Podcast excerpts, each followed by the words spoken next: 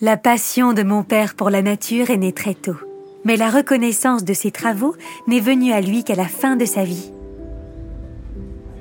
C'est à un vieil homme que les hommages sont rendus, à l'occasion du jubilé organisé par le docteur Legros pour les 50 ans de recherche scientifique de son ami.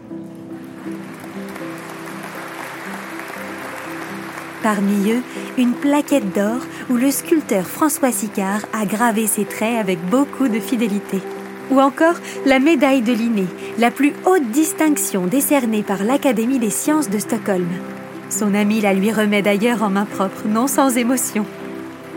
Les plus grands écrivains et poètes envoient ce même jour leur salut ou d'éloquents messages à l'Homère des insectes, comme le surnomme Victor Hugo.